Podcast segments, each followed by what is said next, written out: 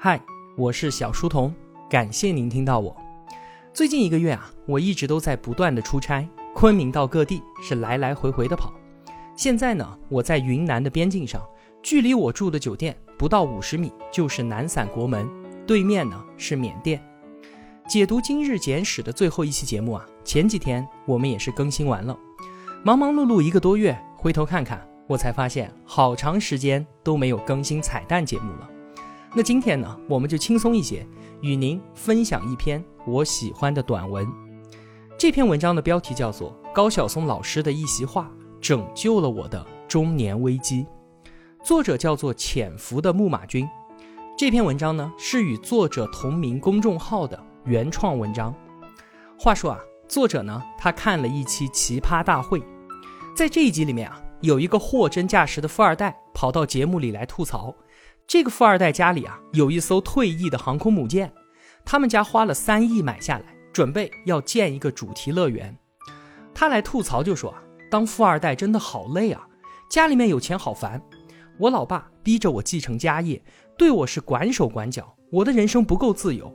我只想要靠我自己的实力来证明自己，我可不希望我死了之后，别人对我的称呼是某某某的儿子。听到这里啊，我想大多数同学都想上去一脚把他踹开。你不想继承家业，没问题啊，赶紧让开，让我来吧。那节目里呢，一众导师都是非常的有礼貌、有涵养的，他们对这位富二代表示了深深的理解和同情，并且各种出谋划策，怎么样才能减少富豪老爸对你的掌控？怎么怎么样才能够获得更多的自由？等等的。那轮到高晓松表态的时候呢，他不紧不慢的。讲了一个自己的故事。高中毕业，父母呢希望高晓松去上清华大学，但是他自己却很想离开北京，他被保送到了浙大。至于原因呢，很简单，他说清华的女生太少了，他觉得浙大那可是在江南啊，美女肯定要比清华多。另外一个原因呢，就是觉得自己已经成年了，应当像那些国外的青年一样，我的人生之路该由我自己做主。然而没有想到，高晓松的父母坚决不答应，并且没有一点点商量的余地。高晓松那个时候郁闷极了，他觉得父母身为书香门第知识分子，却一点儿也不开明。这个时候啊，他父亲对他说了一句话：“你选择了一种世界观，就要一以贯之。”现场的人听到这儿都有点蒙圈，不明白这句话是什么意思。高晓松接着说。选择了一种世界观和价值观，就要持续坚持以这种世界观来看待事情，来做事情。比方说，你想要效仿欧美人，采用他们的世界观，十八岁成年独立，父母不可以干涉他的事务，这当然没有问题啊，很好啊。但是在这样的价值观之下，成年的子女也不能够再依赖父母了，不要指望说从父母那里获得无私的经济和生活上的支持。而是要靠自己自力更生，你不能够说在要独立的时候我就采用欧美青年的价值观，但是等到了月底伸手向老爸要钱，把脏衣服带给老妈洗的时候，又突然要采用中国的价值观了。说了这些啊，潜台词无非就是要上浙大没问题，但是你不要再指望爸妈给你一毛钱的生活费。高晓松呢，就用这个故事告诉富二代。你不能够一边享受着富豪老爸带给你的优越生活，同时呢又要求像个普通人那样的自由。当你在外国留学，学费不用发愁，有着富裕的生活费，不用打工的时候，你没有抱怨这个富豪老爸；当你买最先进的电子产品，出门坐头等舱的时候，你也没有抱怨这个富豪老爸。但是当你不能够像普通人家的青年那样放飞自我的时候，你开始抱怨了。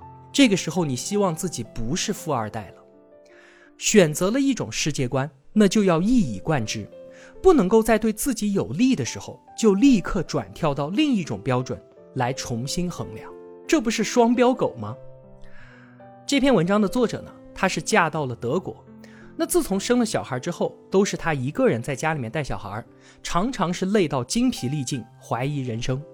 有一段时间呢，她就看到国内的那些姐妹。有婆婆或者是妈妈在身边帮忙，总是会心生羡慕，也会因为自己的婆婆不来帮她而感到有些失落。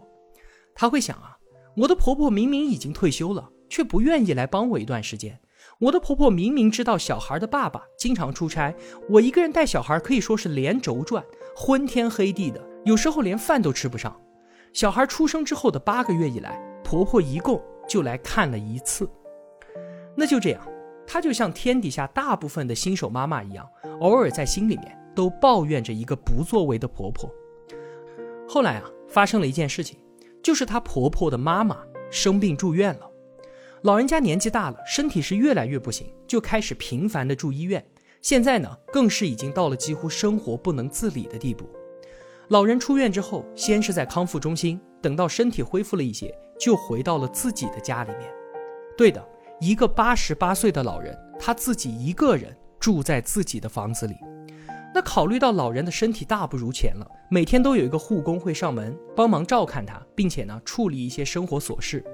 作者的婆婆每天都会去看他，但是啊，那只是一种探望，每天下午一起喝喝咖啡聊聊天。这和我们国内对于家里面老人床前端屎端尿的服饰完全就是两回事儿。就在喝完咖啡、喝完茶之后，还是要各自回家过各自的生活的。你看，作者的婆婆不来帮她带小孩，以及老人生病这两件事情，可以说是八竿子打不着。但是当她看了高晓松的那期节目之后，作者突然一下子就觉得豁然开朗了。他以前常常都会略带自豪地跟自己的家里面人介绍，说国外的父母是怎么怎么样的开明，他们从来都不会干涉子女的生活，从来也不会对儿媳妇指手画脚。他一直都很欣赏国外父母的这种分寸感。但是现在呢，在欣赏这种分寸感的同时，作者也不得不接受这个事情的另外一面。那就是国外的父母也不会帮你带孩子，管你是不是累得灵魂出窍；国外的父母也不会为你买房子，管你是不是已经深度破产，亦或因此结不了婚了。说到底，德国人的世界观和价值观就是：成年之后，每个家庭都有自己的生活。这个自己的生活，他的圈子是很小的，就连他们的父母都容不下。而且他们自己的孩子成年之后，也会立刻被踢出这个圈子。不管发生了什么样的事情，维持自己小家庭生活正常运转是优先级最高的。不管是年迈病重的父母，还是焦头烂额的子女，都不会让人甘愿因此彻底牺牲掉自己的生活。因为你有你的生活，而我也有我自己的生活。作者说：“我既然已经接受了这样的世界观，也一直享受这样的自由。”不用应对国内和老人同居所产生的各种三观不合以及鸡毛蒜皮的琐事儿，那现在我也不能够突然转换世界观，指望我的婆婆像国内的老人一样来为我带孩子。像这样想想，顿时就觉得以前的那些怨气立刻就烟消云散，心里没有一丁点的纠结了。其实啊，作者在德国生活之后，说这个国家有太多想要吐槽的地方了。比方说，这是一个出门必须要带现金，否则就寸步难行的国家；这是一个家里面的网络坏了，需要等一个月，电信公司才安排维修档期的国家；这是一个凡事都要预约，而且通信基本靠纸质信件的国家。作者常常很羡慕我们国内的各种便利，像是商店开门会到半夜，随时都可以点外卖，带着手机呢，出门走到什么地方都不怕，就和很多的德国华人一样。生活在德国的大农村，心里呢还是惦记着我们国内城市的繁华。直到最近啊，作者的想法开始慢慢的改变了。原因是因为他两次丢了钱包。有一次呢，他把钱包放在了一家商店里面，商店的店员立刻就打电话留言，告诉了作者他的钱包丢了。但是他当时根本就没有听到电话留言，也没有发现自己的钱包不见了。等了过了一个星期，店员呢又再次打电话通知他。他才发现，哎呦，我的钱包丢了，赶紧去到店里面取了回来。第二次呢更离谱，他去超市买东西，结完账拿着东西就走了，钱包就扔在购物车里面。等到过了几天之后，他发现钱包不见了，吓得魂飞魄散。因为钱包里面啊，除了几百欧元的现金，还有他当时所有重要的银行卡、信用卡、医保卡和居住卡。他甚至没有办法想起来，我的钱包到底是丢在哪儿了。他是抱着试一试的想法，就跑到了上周购物的超市去询问。没有想到，工作人员立刻就拿出了他的钱包，并且告诉他是一位大妈在空的购物车里面发现了他，然后呢就交到了超市。这两件事情让作者十分的感慨。这家超市门口归还购物车的地方，常常都坐着一些流浪汉，钱包里面的几百欧现金足够让他们生活好几个月了。而且这是一家廉价超市，来购物的那些人呢，都是德国最普通的民众，他们自己的手头也并不宽裕啊。即便这样，他还是完好无损的找回了自己的钱包，而且里面分文未少。木心老先生有首诗很著名，叫做《从前慢》。从前的日色变得很慢，车马邮件都慢，一生只够爱一个人。想想在德国大农村的生活，虽然缓慢落后，但是也还有着最初的淳朴，人与人之间的信任。也还没有消失殆尽。从某个角度来说，这不正是大家所追忆怀念的那个从前慢吗？选择了德国大农村的生活方式，享受着这里的人烟稀少、岁月静好，也享受着这里的悠长假期和准时下班。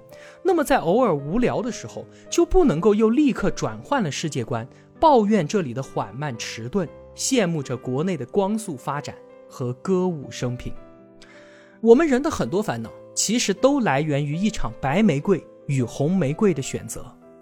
张爱玲说：“娶了红玫瑰，久而久之，红的变成了墙上的一抹蚊子血，而白的还是床前明月光。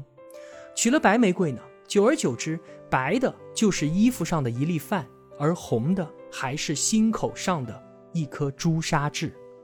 选择了一个，又偶尔纠结着另一个的好。说到底。”不过是我们贪心，什么好的都想占有罢了。而天下哪里有这么好的事情呢？心里想着，选择了一种世界观，就要一以贯之。这样一来，便立刻少了很多的纠结和埋怨，安安心心的过着我们自己所选择的生活。即使有一天我真的要换一种活法了，那也是我自己心甘情愿的选择。说到这里啊，让我想起了罗振宇在《奇葩说》里面的一句话。他说：“成年人世界的天条就是做出选择，然后承担代价。”我想啊，想通了这些，很多的烦恼自然也就离我们远去了。好了，今天就和您分享这么多。我是小书童，我在小书童频道与您不见不散。